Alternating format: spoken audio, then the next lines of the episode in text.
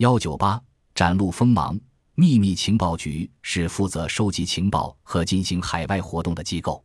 菲尔比最初在地科破坏行动科工作。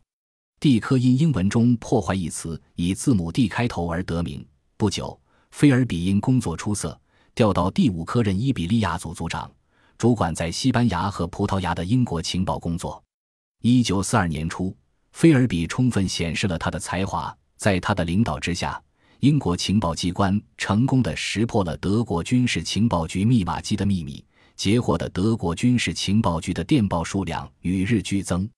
这种全面侦听的做法，使英国情报人员得以津津有味地窥视德国情报官员的私生活。在全面掌握德国军事情报局在伊比利亚半岛的活动情况后，菲尔比开始为如何利用这些情报而苦思冥想。仅仅抓几个间谍是不够的，菲尔比决定利用这些情报去搞一个富于想象力的行动。他认为，完全有可能充分利用所掌握的情报。对敌人在西班牙的基地进行破坏和干扰。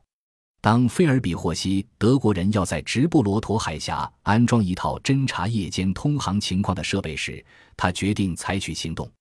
后来，他又出人意料地选择了外交途径。他要看一看德国军事情报局驻西班牙工作站得知他们的秘密不再是秘密时的那种震惊的情形。果然，在英国驻西班牙大使向佛朗哥提出抗议之后。收到了良好的效果。由于佛朗哥当时伪装中立，不便偏袒德国，因而，在那两三天之内，马德里和柏林之间一直在惊慌失措的胡拍电报，采取各种各样的应急措施。甚至还有一份报告说，德国驻马德里使馆的一些烟囱在反常地冒烟，他们可能在焚烧与此有关的文件。最后，柏林下达最高指示，行动必须完全停止。